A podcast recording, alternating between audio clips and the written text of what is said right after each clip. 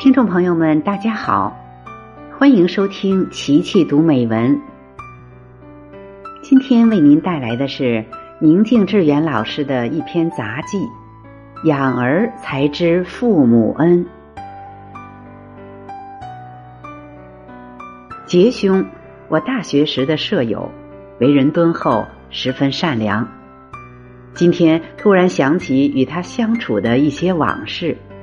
想起与杰兄及诸舍友在上大学时，国庆放假期间曾有过的一次集体走失事件，其父为此百里寻儿。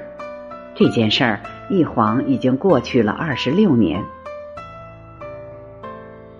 其实我们宿舍对杰兄的共同称谓是某老，时过境迁，称谓杰兄。以更加亲切稳当，也回避了对其父真正的某老的犯上与不敬。我们上大学时是上个世纪九十年代中期，社会尚在欣欣然发展中，学校里家在外地的同学与家里联络，基本靠书信往来。比如我前期一个学期只回家一两趟。返校后，最多一封信告知父母了事。到后来，自认为已经长大，好几次也就省了这个环节。我现在回想起来，觉得很是抱愧父母，因双亲已逝，再也没有弥补的机会了。杰兄是学校的子弟，也就免了远行回家之累。他的父母为人随和。均是学校的教授，一年中总会抽出半天的功夫亲自下厨，特地让杰兄邀请我们全宿舍的同学去他们家好好的吃上一顿。每当饭菜摆满桌时，他们就找个由头出门去，为的是让我们没有拘束。他们全家人的这份真诚与善意，至今令我难忘和感动。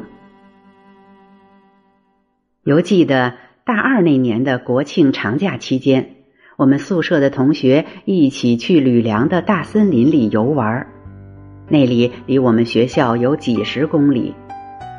在该地县城的一个舍友家住了一宿后，翌日一早，我们这个近十人的团队便开始了原始森林之旅。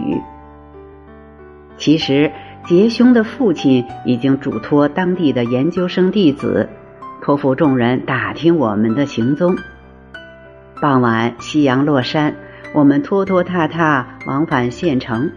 途经几个路口时，都有摆摊的大爷大娘询问我们是不是某某学校的学生，说家里人着急找呢。我们这才知道，杰兄的父母布下的天罗地网。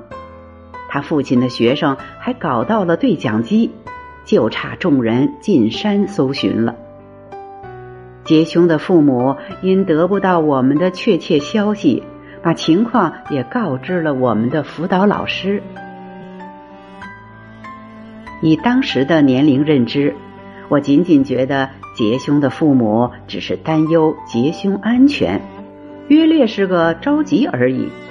这件事情在我们大家的眼里，也都只是轻轻掠过。今时，以我为人父有五载，有几知父子舐犊情深，推及结兄父母对其互爱，其意不是与此同心。今以小文献给结兄的父母。